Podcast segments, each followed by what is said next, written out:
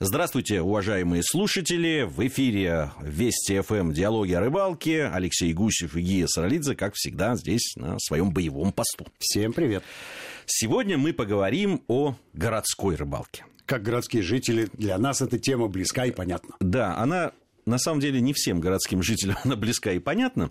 Все-таки для многих рыбалка сопряжена прежде всего с выездом из города. Удовольствие от природы. Удовольствие да. от природы, свежий воздух. Даже если рыба не клюет, ну, ты вот здесь можно и костерок, и дымок, и ветерок, и водичка. Вот, в общем, все ради чего. Но есть рыбалкозависимые люди. люди. Но есть люди, которые, да. ну вот, да, у которых просто ну, не, неделя, если прошла и нет рыбалки, а выехать не всегда получается, и поэтому... А потом все таки разные города ведь в некоторых городах да, чуть, и не выезжать. чуть отошел, да, и вот тебе прекрасная возможность и насладиться и природой, и любимым э, хобби.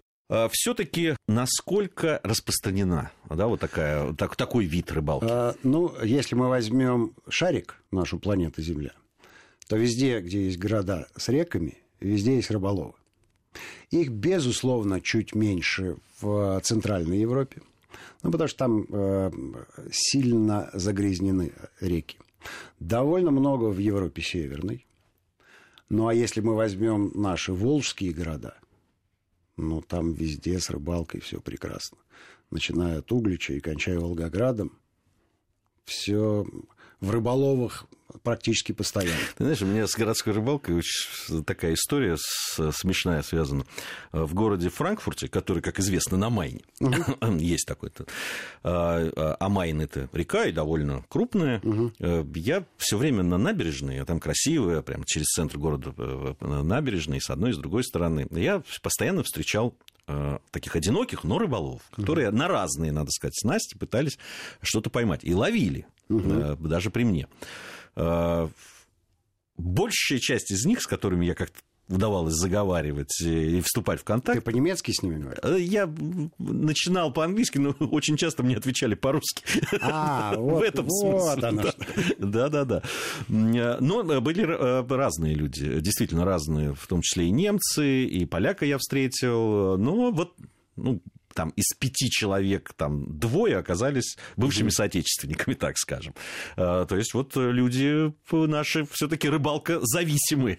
Рыбалка зависимые, да, но и вообще славяне, они любят порыбачить. Примерно такой же случай был у меня в Стокгольме, причем это было зимой. И мы снимали программу, и оператор наш Леша Легизов вступил в контакт э, с человеком. Они парно ловили рыбу, у них стояли донные снасти, прямо опирались на парапет. И он э, долго выяснял, на что ловишь. Он говорит, то и наглист. То и наглист. То есть какой-то серп, видимо, был, ну, естественно, червяка. Вот, Лешка очень обрадовался и потом долго, много лет цитировал. То и наглист. У него такая поговорка была. То есть наши люди есть везде. Я имею в виду наши рыболовы потому что рыбалка национальности не имеет.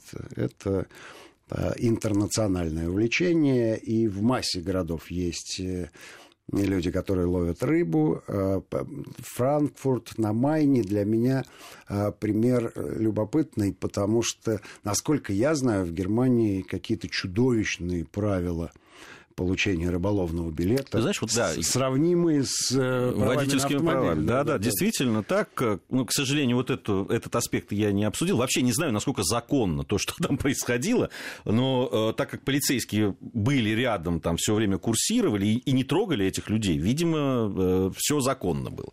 Вот. А скажи, э, все-таки у нас все же такой зимний период, будем зимний, его так да, называть. Зимний. А вот зимой, потому что вот мы сейчас с тобой говорили, в основном это летние снасти, да, я видел там спиннингистов, я видел угу. с удочками для дальнего заброса, вот ты сказал сейчас о донных снастях, да. и мы встречали этих людей в разных городах мира, бывшего Советского Союза, угу. России и так далее. А вот зимой, зимой ловят в черте городской? Зимой, конечно, ловят. Э, Причем э, подозреваю, что ловят э, даже чаще. То есть количество зимних рыболовов по статистике больше. Я думаю, что и в городской черте тоже. Ну, надо понимать, что там, где есть большие реки, там вообще проблем нет никаких. А выйти на акваторию, Тем более, что э, в хорошую погоду можно и семейно выйти. А когда э, твоя супруга с детьми резвится тут же на набережной, э, ест блины на масленицу или а, участвует в каких-то аттракционах, а ты сидишь буквально в 20 э, метрах от берега и пытаешься поймать рыбу. И частенько это удается. А если мы говорим про, допустим, Москву, то с Москварикой, конечно, э, ситуация другая. Все-таки столица нашей Родины не дает реке замерзнуть.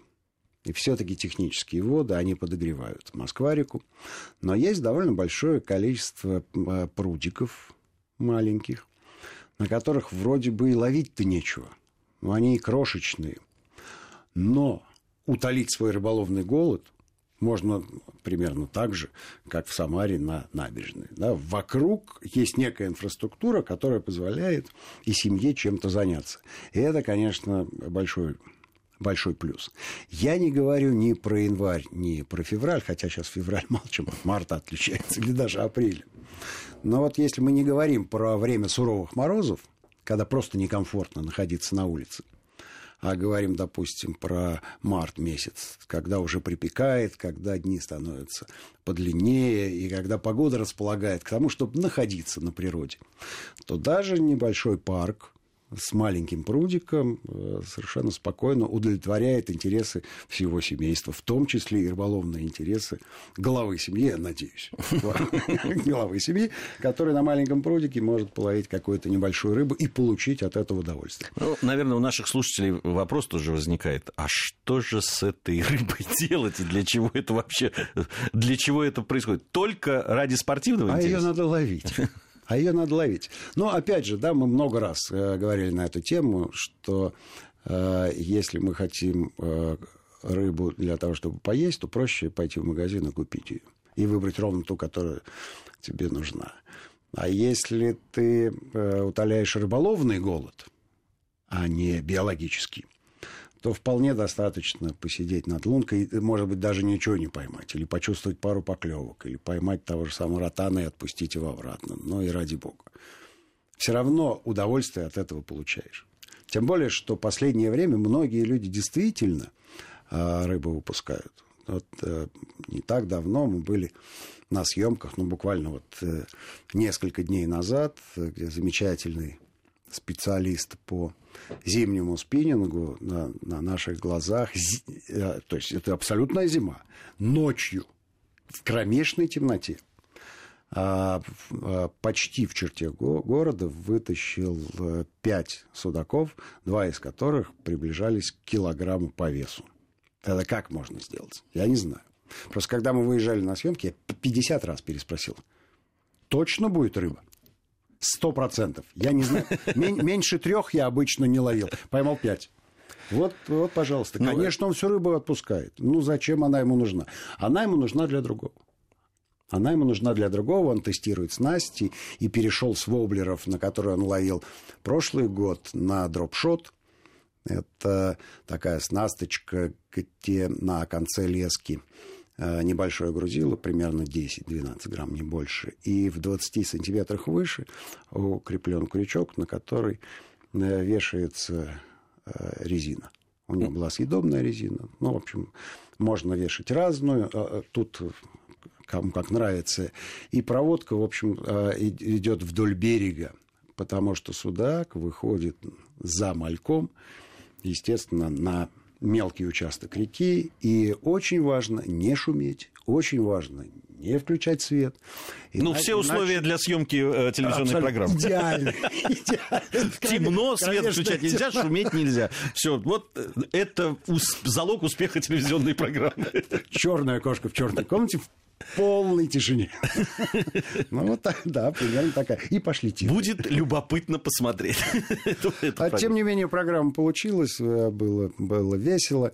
А, потому что как только судак попадался, естественно, включали все прожектора, все гуманили, можно было говорить.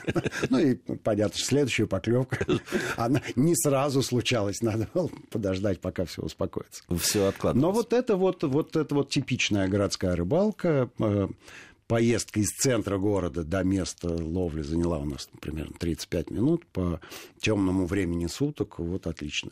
И если бы не ставили мы перед собой э, больших задач, чтобы снять полноценный сюжет, то, в принципе, после трех этих судаков можно было спокойно поехать домой. И в три часа ночи ты уже дома, счастливый и довольный, что называется. Вот э, я думаю, что ради этого, ради этого люди ездят. Э, любопытно, что наш герой работает в рыболовном магазине в качестве консультанта. как, надо любить рыбалку, чтобы Отработав. Да, пять рабочих дней заниматься ей вербально, и потом э, выходные проводить уже в боевых условиях.